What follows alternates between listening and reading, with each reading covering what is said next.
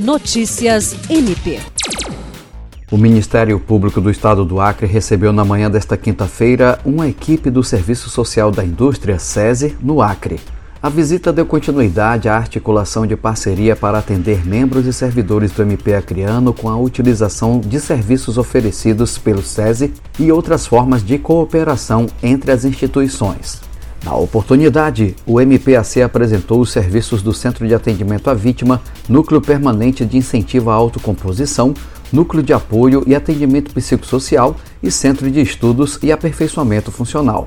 Em seguida, os servidores do SESI falaram sobre os serviços de saúde e segurança para o trabalho e educação, além das plataformas como o Sistema S, e de telemedicina.